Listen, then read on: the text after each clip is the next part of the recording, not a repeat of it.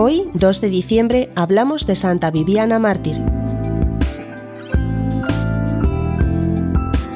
Santa Viviana es una santa de la que poco sabemos por los documentos, pero lo que es cierto es que existió y que fue mártir.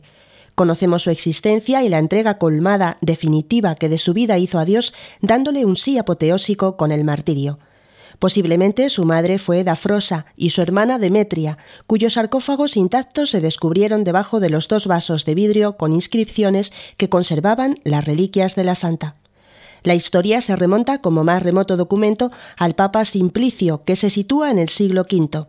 La veneración de esta mártir es anterior a ese dato, y por ello no está lejos de la verdad histórica la afirmación de que vivió Santa Viviana a finales del siglo III, antes incluso de lo que cuentan las actas.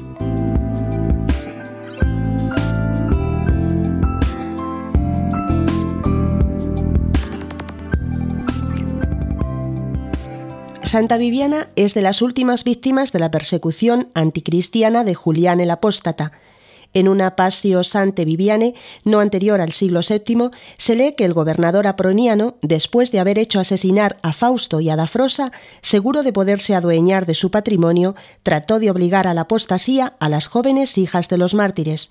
Encerradas en la cárcel, Demetria murió antes de la terrible prueba.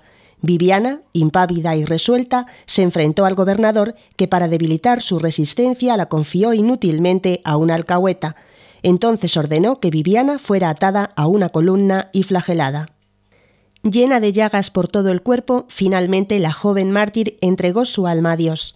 Echaron su cuerpo a los perros, pero unos cristianos lo rescataron y le dieron sepultura junto a la tumba de sus padres y de la hermana, cerca de su casa, en donde pronto construyeron una capilla y más tarde la actual basílica sobre el monte Esquilino.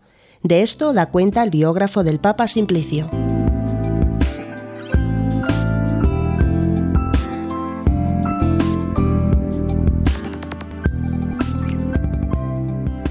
En el Liber Pontificalis ya se menciona el culto a la mártir Viviana cuando se afirma en él que el Papa Simplicio le dedicó una basílica. Esta fue restaurada en el siglo XVII por el infatigable Papa Urbano VIII, quien, con su pasión renacentista, además de salvar un monumento antiguo, quiso dejar un testimonio litúrgico del hallazgo, incluyendo en el calendario de la Iglesia Universal la fiesta de Santa Viviana el día 2 de diciembre. La basílica tiene tres naves divididas por ocho columnas antiguas y contiene una escultura graciosa de la santa hecha por Bernini, en la cual se representan los instrumentos del martirio que le dieron la vida, la columna donde fue flagelada, los azotes, la corona del martirio y la sonrisa en su cara.